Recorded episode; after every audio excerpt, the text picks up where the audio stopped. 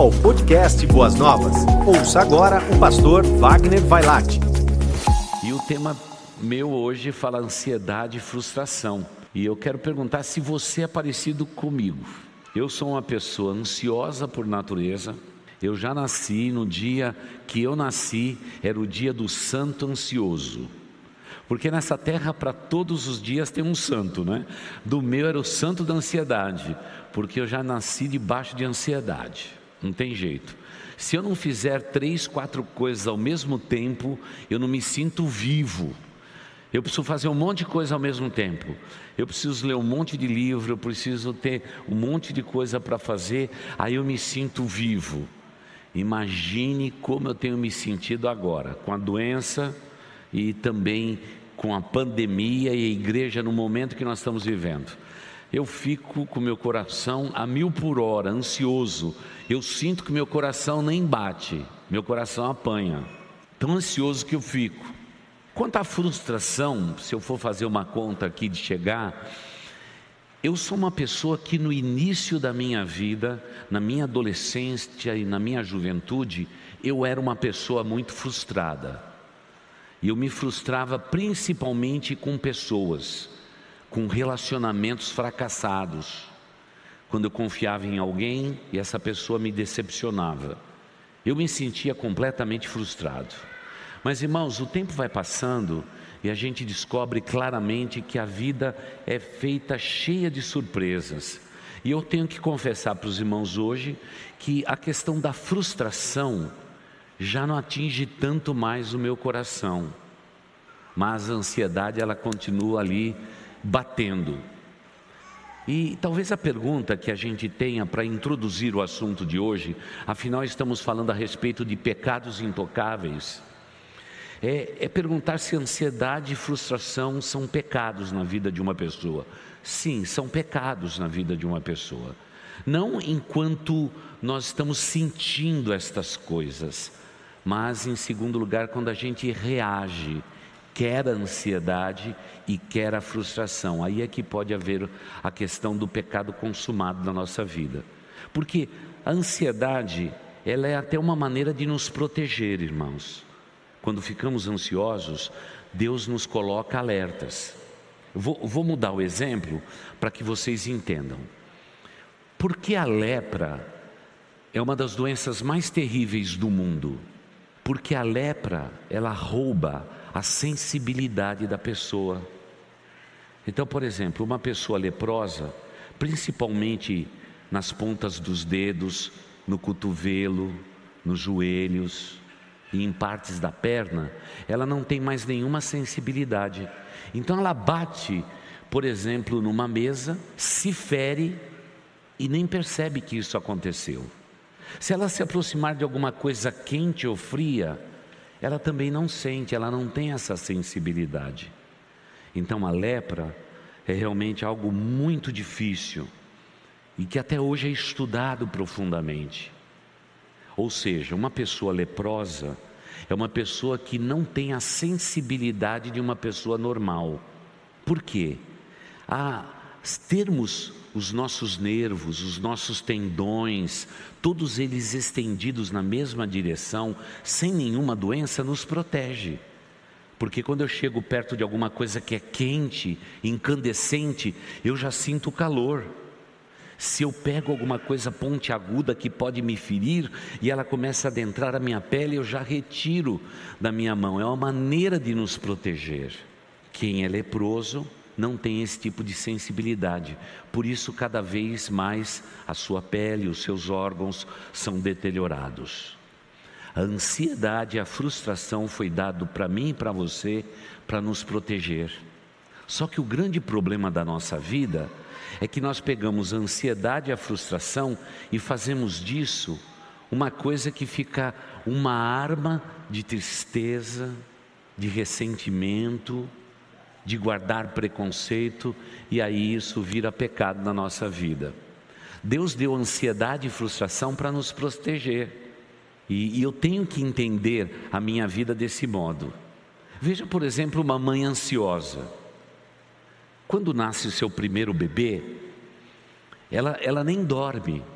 ela fica com olheiras enormes, porque não, ela não quer nem dormir, ela tem um pavor de do seu filho passar mal, engasgar, morrer. Até mesmo na hora de amamentar, fica preocupada com tudo. Se a criança dá uma tossidinha, pronto, já fica no desespero. Já viu mãe de primeira viagem? O pai sempre ronca, mas a mãe nunca ronca. Você já percebeu isso? Naquele período, né, pós-gestação, é, uma, é, uma, é um período de tanta ansiedade que toda mulher acha que o período de grande ansiedade é o período em que está grávida e, e expectando uma criança nascer. Mas depois que nasce, vai a mil ansiedade de uma mulher. Agora, por que, que Deus nos deixa alerta nesse período de tempo no caso das mulheres? Exatamente para que a gente possa preservar os nossos filhos e cuidar dele muito bem, porque na, na sociedade, o bebezinho e o idoso são as duas pessoas mais frágeis e precisam ser muito bem cuidadas. Então Deus faz isto para proteger. Deus não faz para expor a criança. É? Nesse período de tempo, os maridos dizem: Pastor, eu estou em último da lista da, minha, da vida da minha esposa. Eu falei: Vai ficar mesmo.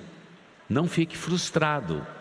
E aí vem a tal da frustração, porque geralmente quando nós esperamos algo de alguém, normalmente nós hipotecamos, não é? Alguma coisa que a pessoa geralmente não pode nos dar. Eu vou dar um exemplo. Casamento, por exemplo. As pessoas se casam dizendo: Eu vou me casar com meu príncipe encantado.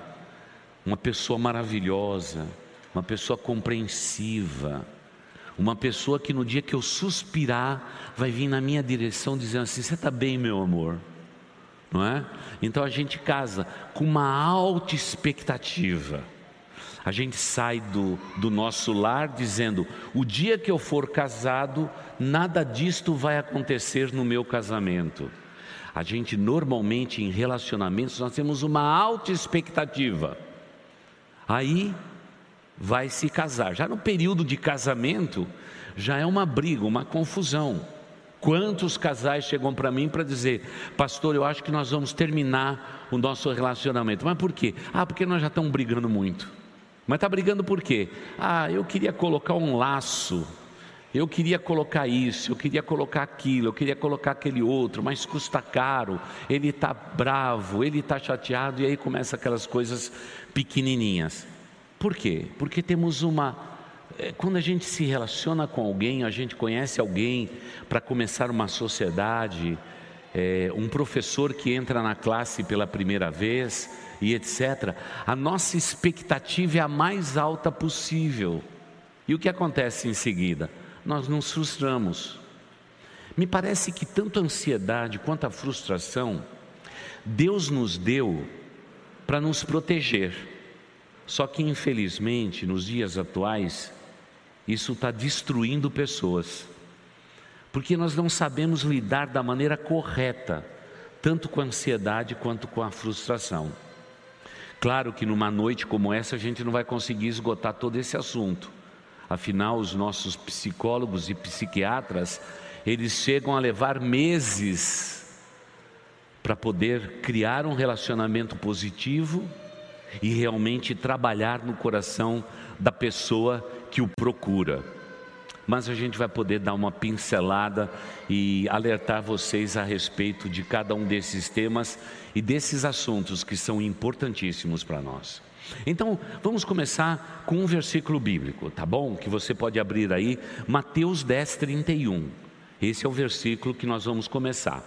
Mas enquanto você procura o texto bíblico, eu quero lembrar de que a ansiedade é pecado por dois motivos muito simples para você anotar aí em suas anotações. Primeiro, é falta de confiança em Deus. Porque quem é que cuida da nossa vida, irmãos? É o Senhor, não é? E por outro lado, quando o ser humano quer fazer tudo segundo o que ele acha, ele está recusando a providência de Deus, o Pai Celestial, para com a sua vida. E me parece que esses dois pontos são importantes. Essa falta de confiança em Deus e também nós recusarmos a providência de Deus na nossa vida. E esses são assuntos bem caros e bem sérios a respeito da nossa vida e da nossa existência. Veja, por exemplo, o que nos diz Mateus 10, o verso 31, e a gente pode seguir em frente de 31 em diante. Olha, portanto, não tenha medo, vocês valem mais do que os pardais. Este é um versículo. Então, veja só. Se você estiver aqui no Brasil, você vai encontrar pardal, você não encontra? Agora, se você for para a Itália, tem pardal lá? Tem. Se você for por Alasca ou para a Sibéria, tem pardal? Irmãos, tem, tem pardal em todo canto do mundo. Agora veja a sabedoria da Bíblia. Por que, que ele não escolheu, por exemplo, a águia, a coruja? Porque existe uma ave que é comum em todo lugar do mundo em que você for. É o pardal. Jesus Cristo, na hora de usar o exemplo, ele usa um exemplo, vamos dizer assim, mundial ou global. Para que ninguém olhe para o texto bíblico e diz assim: pardal? Que é isso? O que, que significa isso? Todas as culturas do mundo sabem o que é um pardal. E vem Jesus Cristo e diz assim: não tenham medo vocês valem mais do que um pequeno pardal que se espalha pelo mundo. E da mesma forma que Deus cuida de todos os pardaizinhos em todas as partes do mundo, Deus também cuida de você. Irmãos, já passamos meses que a pandemia começou. No primeiro mês, todo mundo dessa igreja disse: Pastor, o que, que nós vamos fazer? principalmente questão de recursos, como que nós vamos dar manutenção à nossa vida? E eu disse sempre a mesma coisa: olha, meus irmãos, é assim a vida. Nós vamos orar a Deus, Deus pode dizer sim ou não, mas uma coisa nós podemos ter certeza: nunca nada vai nos faltar. Por favor, aplique isso à sua vida. Quando você ora a Deus, Deus pode dizer sim, Deus pode dizer não, alguns podem até dizer, Deus às vezes desespera. Ok. Alguns outros mais pessimistas, assim, quando a gente ora, onde você está, Adão? Porque às vezes estamos escondidos no meio do pecado, pode usar de todos esses estratagemas. Mas uma coisa eu sei, Deus diz: Eu nunca vou deixar você, eu nunca vou te abandonar. Essa é a promessa de Deus. Irmãos, oramos a Deus porque oramos de fato, mas vamos descansar, porque o nosso Deus nunca vai deixar faltar nada na sua vida, porque se Ele cuida do pardal, Ele cuida também de você. Agora, por que se viver uma vida de ansiedade? Se Deus declara que um pequeno pardal que hoje nasce, amanhã morre, eu tenho mais valor do que um pardal? Irmãos, eu tenho que descansar. Irmãos, eu nunca vi uma passeata de pardal protestando. Queremos comida, queremos comida. Eu nunca vi o partido político dos pardais. Qual é a afinidade não é doutrinária de cada um deles, se eles são de direita, de esquerda ou de centro? Eles simplesmente foram criados por Deus. E tudo aquilo que é criado por Deus, Deus dá manutenção. E Deus é o provedor da nossa vida, irmãos. E se Deus um dia te criou, Ele vai sustentar a sua vida. Por favor, no meio da tua ansiedade, nas frustrações das suas expectativas, descanse no Senhor, porque Deus é Deus. Mas, pastor, Deus sempre é Deus. Mas muitas vezes nós cristãos não deixamos Deus ser Deus na nossa vida, porque a gente toma as nossas próprias decisões, a gente diz assim: Deus cuida de mim, mas eu vou dar um jeito nessa situação. Estou saindo amanhã e vou fazer aquele empréstimo. Vou devolver esse negócio em seis anos com juro baixo. A gente dá um jeito. Ao passo que o que nos empurra a isso é ansiedade no nosso coração. Muitas vezes não damos nem a chance de orar a Deus e Deus responder. Dias atrás aconteceu isso aqui na igreja. Alguém mandou um pedido de oração pela internet. Irmãos, Quando alguém pega um pedido de oração e manda para nós pela internet, você sabe o que, que eu faço? Eu copio aquilo e mando para os intercessores, que nós levamos a sério um pedido de oração. Cada centavo que essa igreja é, ela arrecada é importante para nós. Eu tenho uma oferta no cofre da igreja que é para um trabalho é, num determinado país. Está lá, até agora ninguém chegou para resgatar aquele dinheiro. Mas um dia, sentado onde você está, Deus tocou no coração de alguém e disse: essa oferta tem que ser para tal país e para um missionário nesse país. Está lá guardado, porque uma oferta designada, ninguém põe a mão, nem eu, nem ninguém. É designada ao Deus Altíssimo. A pessoa escreveu dizendo: preciso de oração, o que, que nós vamos fazer? Vamos orar. E a questão aí envolvendo sua família, nós estamos aqui orando. Ah, pastor, eu já dei um jeito.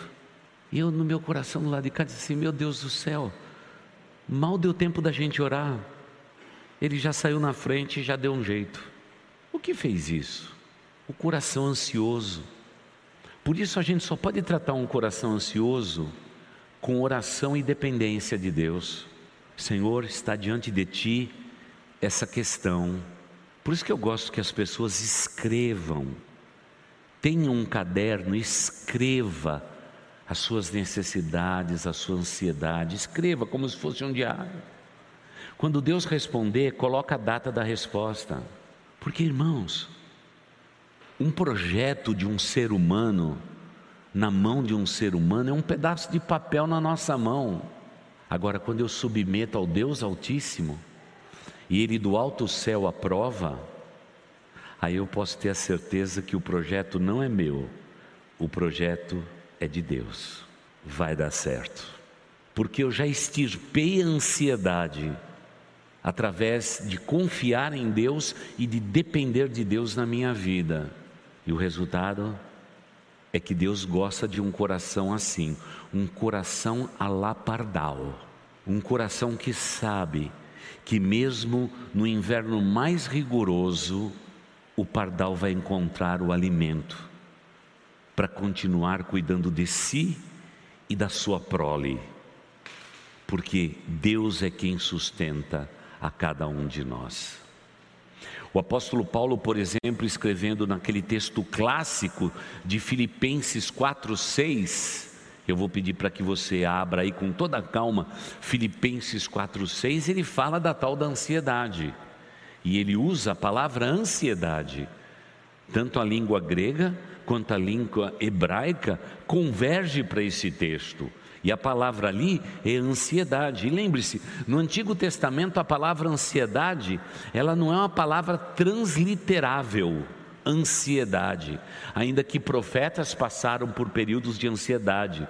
No Novo Testamento, Deus teve que escolher a língua grega para que nós pudéssemos, vamos dizer assim, beneficiar tanto a língua hebraica, quanto a aramaica, quanto a língua grega, principalmente no grego koiné.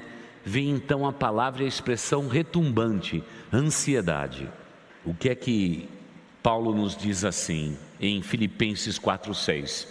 Não andem ansiosos por coisa alguma, mas em tudo pela oração e súplicas, com ações de graças, apresentem os seus pedidos a quem? A Deus, o Pai, o Criador, o sustentador, o provedor. Eu tenho que substituir a ansiedade por orações, por gratidão a Deus. E amados irmãos, no meio das nossas lutas, nós devemos sempre orar e agradecer a Deus por tudo, por tudo.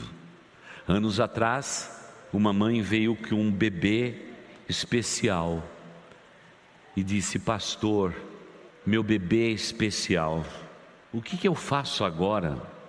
Eu disse: Ame. Deus só dá bebês especiais para famílias especiais.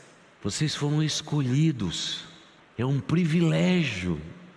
Mas, pastor, o meu bebê vai ser diferente, vai crescer, vai ter dificuldades, vai ter tudo aquilo. Ai, pastor, eu queria que tudo fosse perfeito. E eu olhei para o bebê e disse: É perfeito. Não, pastor, veio com defeito de fabricação. É perfeito. Mas, pastor, eu estou preocupado. Eu falei: é perfeito. Mas, pastor, é perfeito.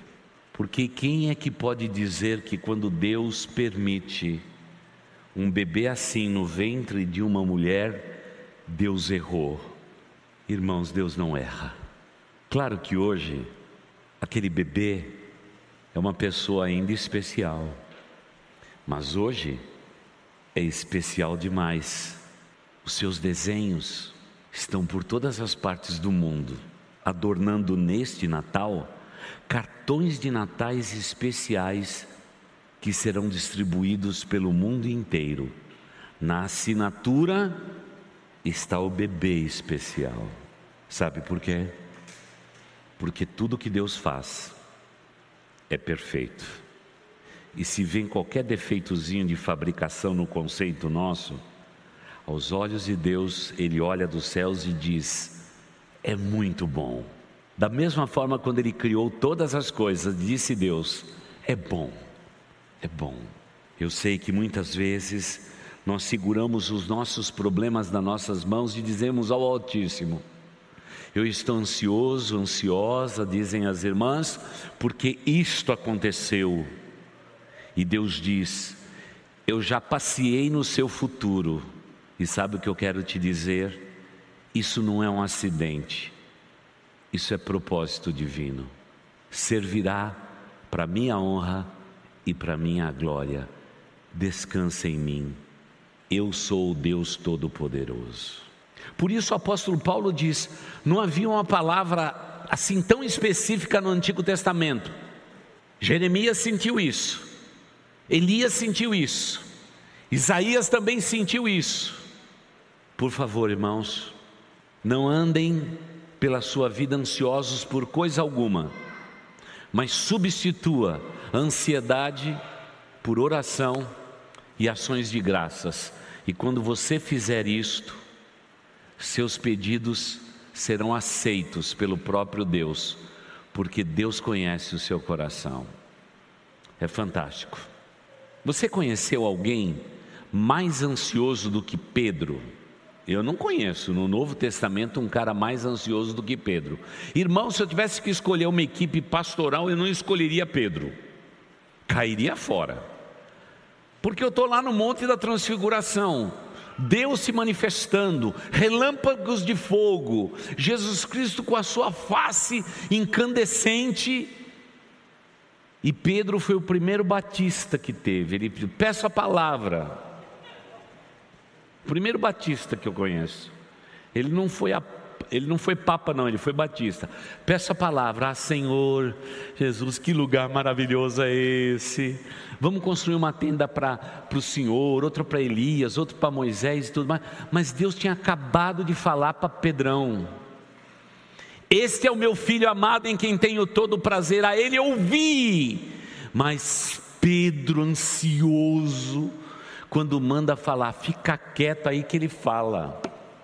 Pedrão, Pedrão, Pedrão. Um dia que eu chegar no céu, eu vou bater um papo com o Pedrão. Mas vou ver se ele está desarmado, porque ele é capaz de cortar a minha língua.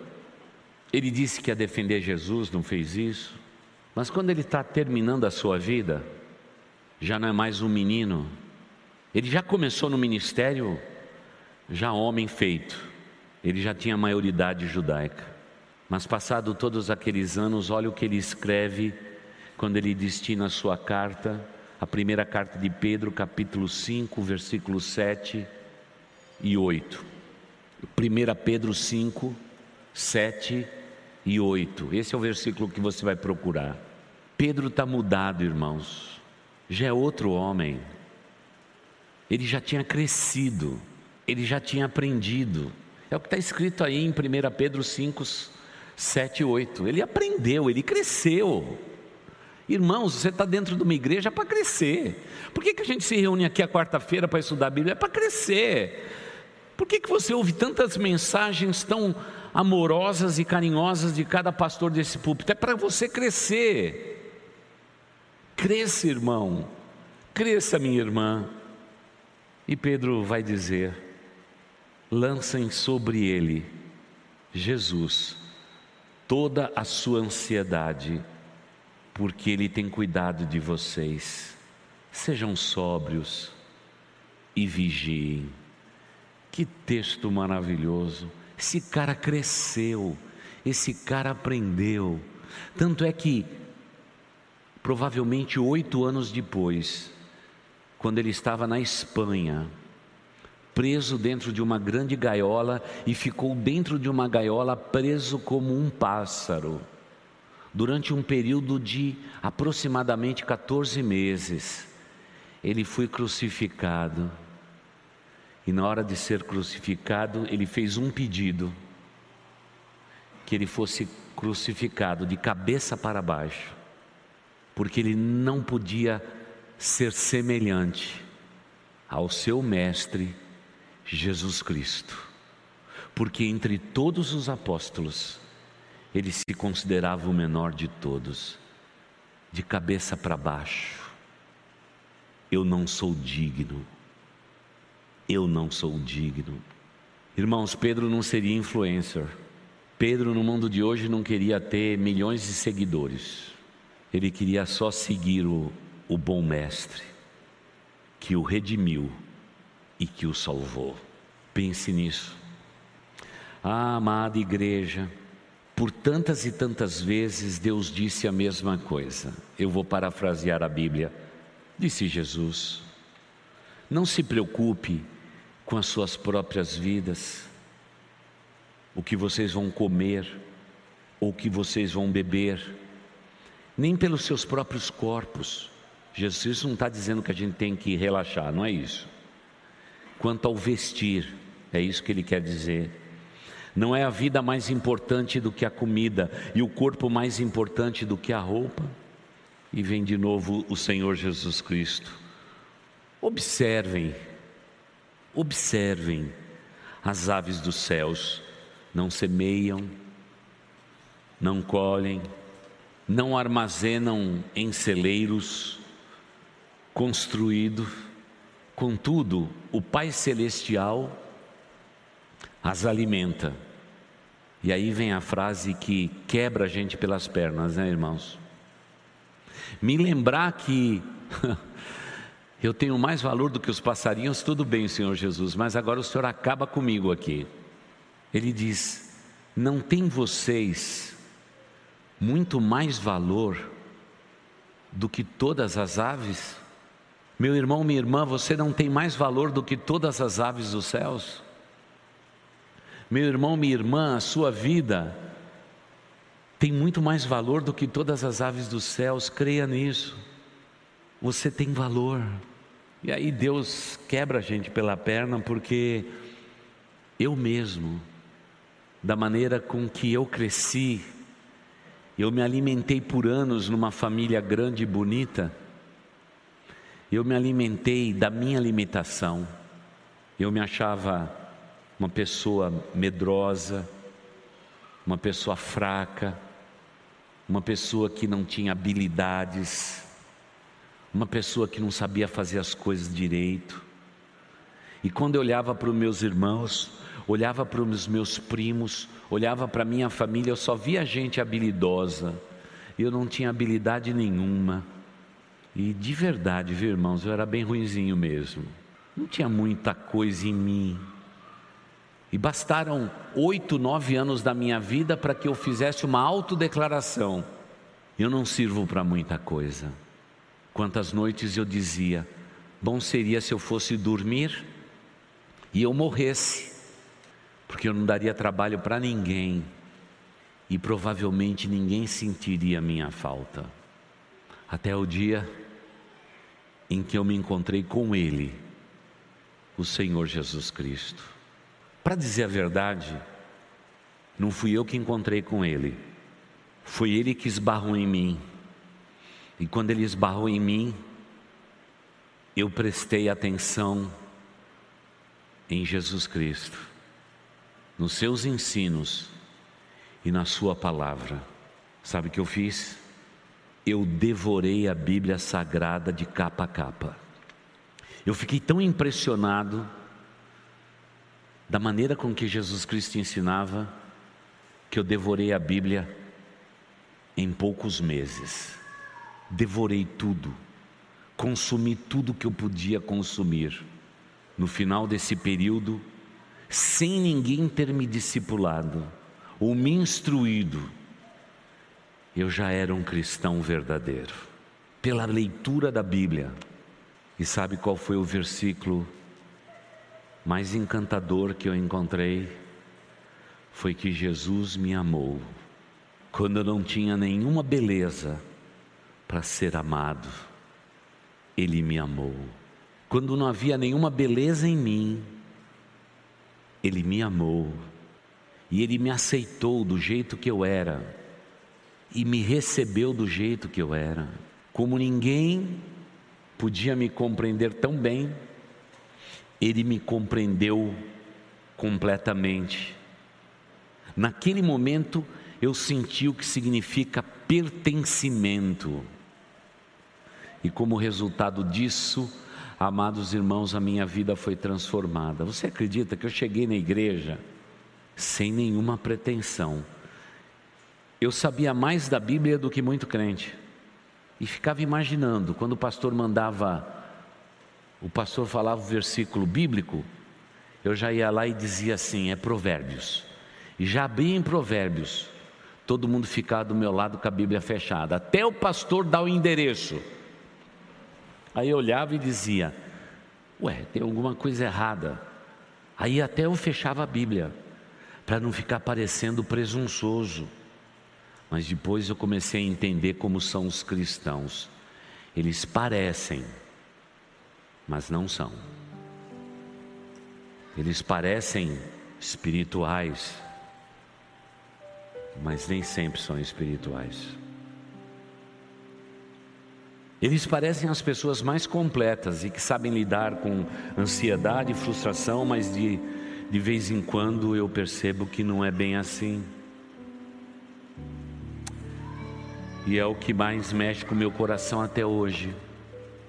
Somos o povo da Bíblia Sagrada, mas ali, a Bíblia continua sendo para nós um livro desconhecido. Leia a Bíblia para se compreender melhor, meu irmão, minha irmã. Porque, como dizem os estudiosos, quando alguém abre a sua Bíblia e começa a ler a palavra de Deus, esse é o único livro que o autor do livro lê a Bíblia junto conosco. Cada vez que um cristão abre a Bíblia e começa a se alimentar dela, Deus está conosco. E nas páginas da Bíblia eu me vejo todo dia. E esse Deus poderoso e maravilhoso me ensina. Ansiedade fora do controle é pecado. Quando você, na sua humanidade, você espera tanto de um outro ser humano, de uma instituição, de um pastor, de alguém, e você coloca toda a tua expectativa nisso, certamente você será frustrado. E você vai até pecar debaixo da sua frustração. Porque o pecado da frustração é muito parecido com o pecado da ansiedade. E a gente tem que recordar o coração de, de vocês, povo de Deus. Tome muito cuidado com as suas frustrações. Mas, pastor, se eu não vou me frustrar com as pessoas, como que eu tenho que me relacionar com todos então? Será que eu já vou com o pé atrás no relacionamento? Não. Você vai com os dois pés. Mas seja sensível no seu relacionamento. Quando você não é correspondido, faça suas anotações. Quando alguma coisa parece estranho no teu relacionamento, faça anotações. Quando muitas vezes você percebe que depois que você começou a se relacionar com alguém, a tua vida no lugar de se erguer e se levantar começa a cair, faça as suas anotações. Deus te dá inteligência, porque muitas vezes amizades são ciladas do maligno para nos distanciar do Deus Altíssimo, porque se tiver na face da terra alguém que hoje está me afastando de Deus, eu me afasto dele e dela porque eu prefiro a Deus do que os homens. Se um relacionamento hoje pode parecer alvissareiro, cheio de luzes, cheio de provisão, eu posso enriquecer, eu posso ter tudo. Preste atenção nisso tudo porque nem tudo na nossa vida é muito fácil. Tudo que vem fácil vai embora fácil. As melhores pessoas que eu conheço no mundo tiveram um passado difícil.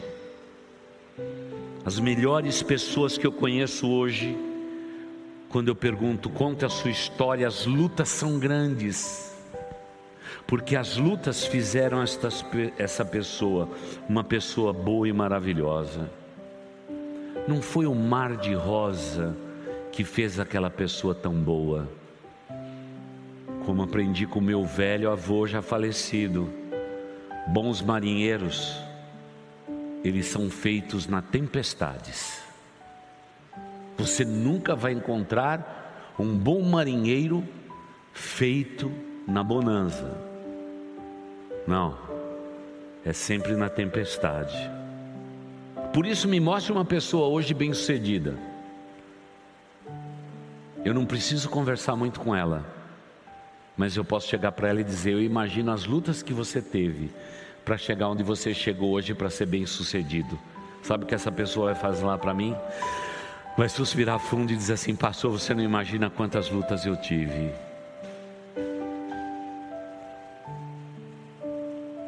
Mas eu quero concluir, porque o tempo passa rápido, né, irmãos? Ali tem um, um contador de tempo ali, e que já está dizendo que eu estou 22, 23, 24, 25 segundos já atrasado. Posso ler mais um texto com vocês? Vocês sabem o quanto eu amo vocês. É um dos grandes salmos da minha vida. Salmo 139, verso 16. Salmo 139, 16. Quando eu li esse versículo pela primeira vez no início da minha vida cristã, minha vida sofreu uma revolução. E até hoje, basicamente em quase todas as pregações que prego, eu menciono este versículo, Salmo 139, 16. É um dos versos da minha vida, entre outros. O Salmo 139, verso 16, nos diz assim: Os teus olhos viram o meu embrião, todos os dias determinados para mim foram escritos no teu livro antes de qualquer deles existir. Sabe quem me viu no ventre da minha mãe? Foi o meu Deus. E os planos que Deus tem para minha vida são planos de bênçãos. E como Deus não faz acepção de pessoas, se Ele é comigo, Ele é com você, meu irmão, minha irmã. Deus não faz acepção de pessoas. Eu quero dizer para você que quando você era na verdade um desdobramento de uma possibilidade no ventre da sua mãe, Deus te amou e estabeleceu um plano para a tua vida. É Deus de amor e poderosamente Deus de amor.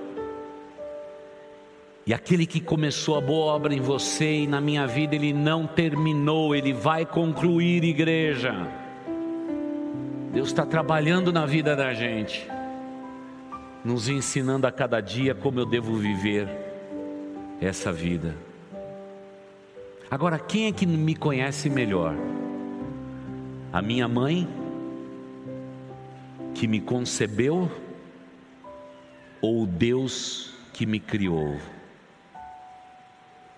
Enquanto os olhos da minha mãe pôde me contemplar pela primeira vez depois de nove meses, desde da concepção, o milagre da concepção. Já tinha vida, eu estava lá e você também. É por isso que nós somos pró-vida, somos contra o aborto. Porque no momento da concepção, a vontade de Deus já está declarada para a vida de um homem e de uma mulher, de quem está ali. A ciência declara um feto, um ser humano, em determinado tempo da vida. Deus declara que no momento da concepção, a vida, e Deus diz de novo: é bom, é bom. Por favor, amados irmãos, não permita nunca na vida sua que seres humanos e vozes humanas venham dizer que você não tem valor ou importância, porque quem declara isso a teu respeito é o próprio Deus. Não olhe pelo espelho retrovisor da tua vida e pelas experiências amargas que você teve ou colheu na tua existência que isso é fator determinante do teu futuro. Quem determina o teu futuro é o Senhor, o Criador dos céus e da terra.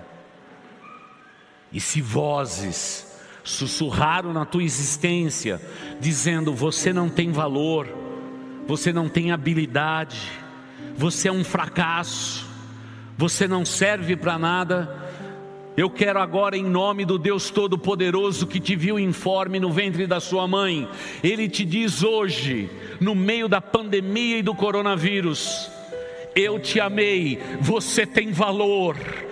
E o mundo estremece diante do valor que eu dou para você, porque você é meu, você é minha, gerada em amor, para minha honra e para minha glória. Essa é a declaração do nosso Deus nada mais, nada menos do que você tem valor. E quando amanhã, na porta da sua casa, o pardal começar a piar, lembre-se que você tem extremo valor. E você pode pegar um avião e ir para qualquer parte do mundo, irmãos você vai encontrar pardais.